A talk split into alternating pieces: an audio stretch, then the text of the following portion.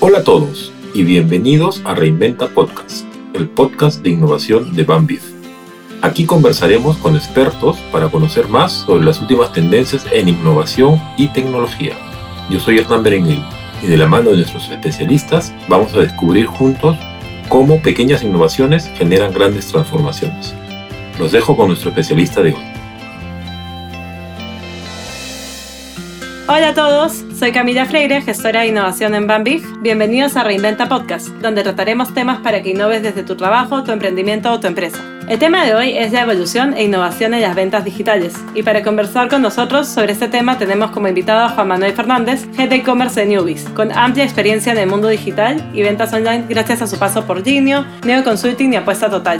Asimismo, Juan Manuel ha sido docente en distintos programas de especialización en e-commerce para la Universidad del Pacífico, Centrum Católica y la Escuela de Posgrado de la UPC. Bienvenido, Juanma. Muchas gracias por acompañarnos el día de hoy. Gracias, Cami. Encantado de estar contigo y gracias por la invitación nuevamente. Bueno, Juanma, se dice constantemente que a partir de la pandemia hemos evolucionado como cinco años en la digitalización, especialmente en todo lo referido a ventas digitales. Así es, Cami. Lamentablemente, el principal acelerador que han tenido las empresas ha sido esta situación en la que estamos. Sin embargo, realmente ha habido un crecimiento exponencial en cómo las empresas han acelerado su transformación digital. La micro y mediana empresa, la gran empresa, han ido adecuándose a esta situación. Muchas de ellas ya tenían planes preestablecidos porque esto de la transformación digital no es nuevo, pero efectivamente esto del COVID ha hecho que se aceleren los distintos planos. Yo creo que hay cosas que han cambiado y no solamente durante lo que dure esta pandemia, sino también ya a futuro. Yo creo que hay cambios permanentes porque el consumidor ha cambiado sus hábitos y ha cambiado la forma en la que conecta con las empresas y cubre sus necesidades. Entonces yo creo que sí, efectivamente existe un cambio drástico. los niveles de ecuación radican mucho en los recursos de la empresa, en el enfoque, en ese poder de agilidad para poder adaptarse al cambio, pero efectivamente ha acelerado mucho el asunto en nuestro país con todo esto del comercio electrónico, con todo esto del trabajo a distancia y con todo este cambio cultural que las organizaciones también están teniendo. ¿Y, cómo ese incremento en la competencia digital, ¿no? ahora que hay más marcas que están ofreciendo sus productos de manera online, cómo esos cambios y también cómo las expectativas cambiantes del consumidor terminan afectando el panorama para las marcas? Yo creo que las consecuencias de todos estos cambios que hemos vivido tienen que verse como algo positivo. Y yo creo que el cambio debe de verse del lado de la mesa de la empresa como una posibilidad de poder llegar mejor y de manera más eficiente a cubrir la necesidad del mercado que están atendiendo. Si lo tomas como una forma más precisa de cubrir la necesidad de tu usuario, el resto del camino se hace fácil toda esta competencia que está teniendo el e-commerce, de que todo el mundo está corriendo, porque el barco ya había zarpado hace tiempo de la transformación digital, ¿no? Algunos estaban en el barco, otros estaban nadando por ahí y ahora el COVID nos empujó a todos al agua y hay que empezar a nadar para llegar ahí. Entonces yo creo que esto ha hecho de que el cliente, si bien es cierto, tenga un abanico más grande a la mano, sin embargo también hay unos efectos que, no quiero usar la palabra negativa, pero sí que abren oportunidades de mejora, porque esa transformación digital ha hecho que las empresas empiecen a llegar, por ejemplo, al e-commerce de una forma hasta a veces un tanto desesperada. Y eso no te permite construir las bases para que realmente tu oferta de valor se mantenga como tiene que mantenerse en el tiempo. Porque por ahí tienes una página linda, funciona perfectamente, pero todo lo que está atrás, en el tema de tu operación, en tu tema de tus canales de atención al cliente y demás, no se han construido de la forma correcta. Y es ahí donde se empieza a malograr tu promesa de valor. Hay consecuencias sumamente positivas y otras que hacen que, oye, está bien, hicimos esto por necesidad, pero igual en paralelo construyamos bien los cimientos para que no nos demoremos mucho, pero que también tengamos por atrás algo sólido. ¿Y cuáles serían los siguientes pasos para alguien que ha creado su e-commerce? Asumiendo que ha puesto, digamos, en balance todas estas características que estabas comentando, ¿no? Y que ya tiene un e-commerce maduro, ¿cuáles son los próximos cambios que podríamos ver? ¿Qué innovaciones eh, podríamos esperar en este campo del mundo digital? Yo creo que la palabra clave del segundo step de cuando ya tienes una operación corriendo online es la omnicanalidad. Si tú diferencias bien la omnicanalidad de la multicanalidad y te das cuenta que la omnicanalidad es de que tu usuario realmente pueda concretar un proceso de adquisición por distintos canales y que estos conversen en los mismos y que cuando llamas al call tiene la información igualita a la de la web o de la app o cuando vas a hacer el recojo en tienda te se maneja la misma información y tienes una experiencia saludable en ese aspecto, yo creo que es un buen step para que los empresarios que ya tienen sus operaciones en e-commerce puedan seguir llevando esto a otro nivel. Porque cuando hablamos ya de la presencia online no solamente hay que dedicarse al punto com propio, porque existe todo un abanico que tú puedes estructurar como una estrategia de transformación digital, en donde el e-commerce sí, es una parte, pero también hay que pensar, por ejemplo, en estrategias como la del marketplace, en que puedes tener canales de ventas diferenciados como los que manejamos en Newbie y estamos empezando a potenciar, por ejemplo, como el pago en redes sociales, que realmente te llevan a tener una propuesta de valor robusta.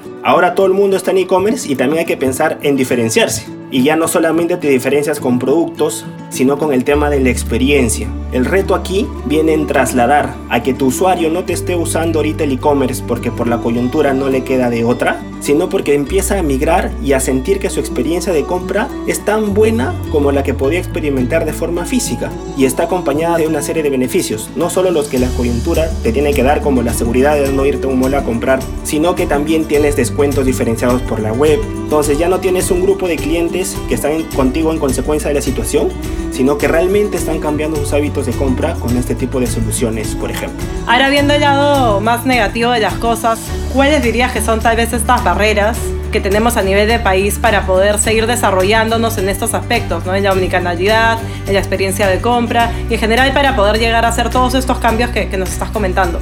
Yo creo que como país, como Estado, hay mucho que potenciar. Estos portales de ayuda a empresarios, a microempresarios que promulgan a nivel no solamente Lima, sino a nivel regional el crecimiento de la mediana y microempresa y cómo usan como artefacto el e-commerce, más ahora que por la coyuntura tiene una gran aceptación, cómo lo están utilizando de una forma eficiente para que la economía también se descentralice y que empecemos a conectar con provincias, con artesanos, con agricultores que ya tienen la posibilidad de que su producto, sin tener que pasar por una cadena logística, en donde cinco intermediarios ya lo dejaron ganando 20 céntimos, ahora pueden conectar con ese público objetivo en Lima, que sin tener que llegar a su provincia puede adquirir esos productos y gracias al e-commerce ya puedes valerte de uno o dos intermediarios que deberían ser partners logísticos que no te comen el margen si no están creciendo contigo.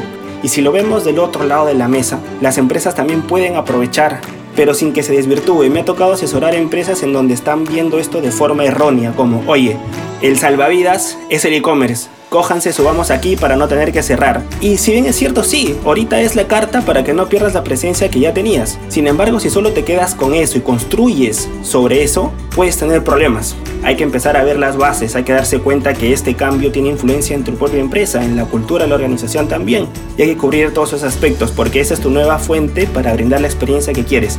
Sin embargo, a la interna tienes que hacer los cambios respectivos, que va desde lo cultural, desde la tecnología que utilizas, desde el cambio en tus procesos y empezar a adoptar todo este espectro que realmente es la transformación digital para que decante en lo que es comercio electrónico.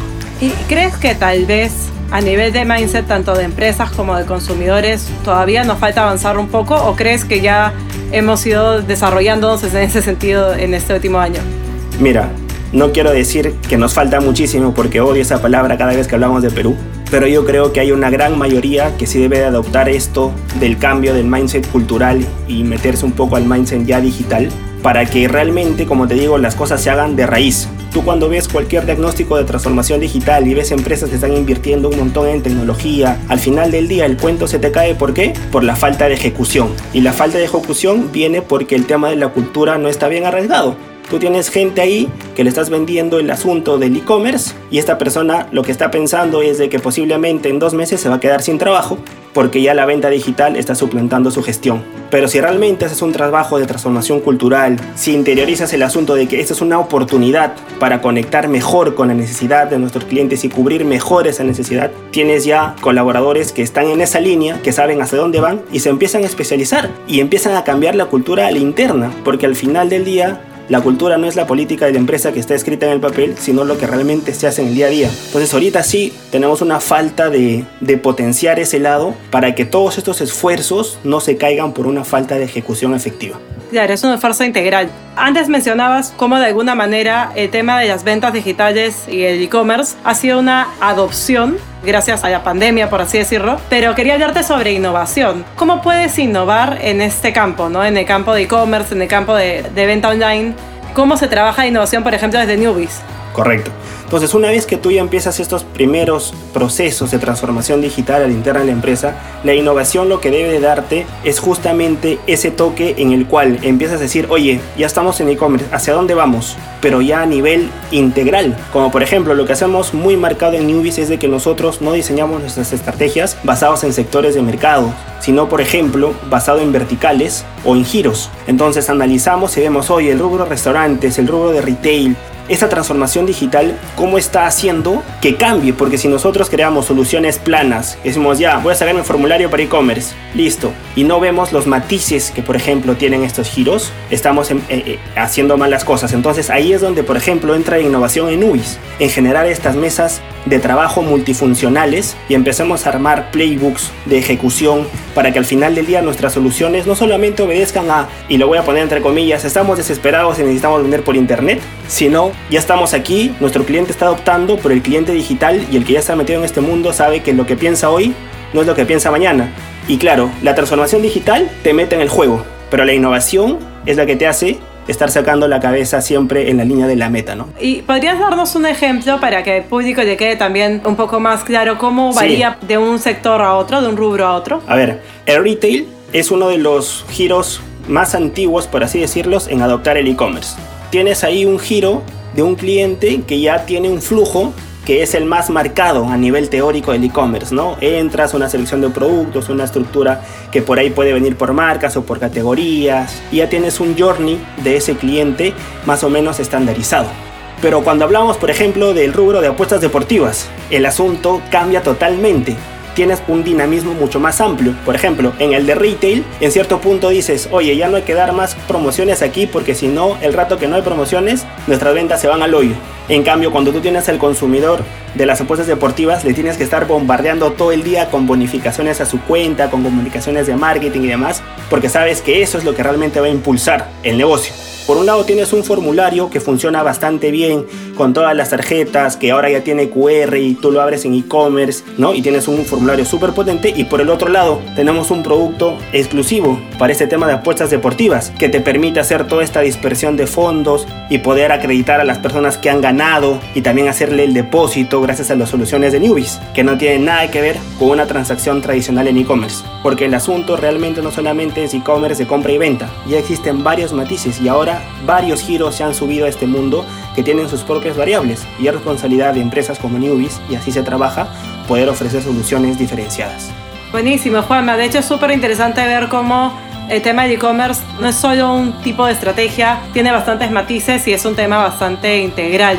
Para ir terminando, Juanma, eh, nos gustaría que nos recomiendes algún libro o alguna película relacionada a innovación o algunos de los temas que hemos estado conversando el día de hoy. Yo creo que si ya estamos hablando de transformación digital, no te puedo recomendar un libro, pero lo que sí te quiero recomendar es un documental que está en Netflix que se llama Abstract, que combina mucho el tema de cómo la creatividad empieza a tener transformaciones. Y ojo, no solamente pensemos que este asunto se trata de transformación digital, sino también de transformación estratégica. Y la diferencia debe estar bien marcada, porque imagínate que tú tengas un negocio, el cual por la situación actual, la oferta de valor ya murió. Te pongo un ejemplo clarito que, a veces lo pongo en las universidades. Blockbuster, imagínate que todavía existiera y hace su transformación digital y dice que va a vender VHS a través de WhatsApp. No, pues no tiene sentido. Primero hay que hacer una transformación estratégica para ver si sigues vigente y luego ya tener todo eso. Entonces en Abstract hay profesionales de todo el mundo y combinan los dos hemisferios que yo creo que ahorita es más clave que nunca. Buenísimo, Juanma. Y nada, muchas gracias por compartir con nosotros tu conocimiento y tu experiencia el día de hoy. Dale, Cami, gracias a ustedes. Realmente está muy bien que esos espacios se sigan promulgando. Y yo encantado de estar con ustedes y conversar. Todo sea en pro de la transformación digital del país. Bueno, amigos, eso es todo por hoy. Gracias por su preferencia y gracias por escuchar Reinventa Podcast, el podcast de innovación de Bambif donde tratamos temas para que innoves desde tu trabajo, tu emprendimiento, tu empresa.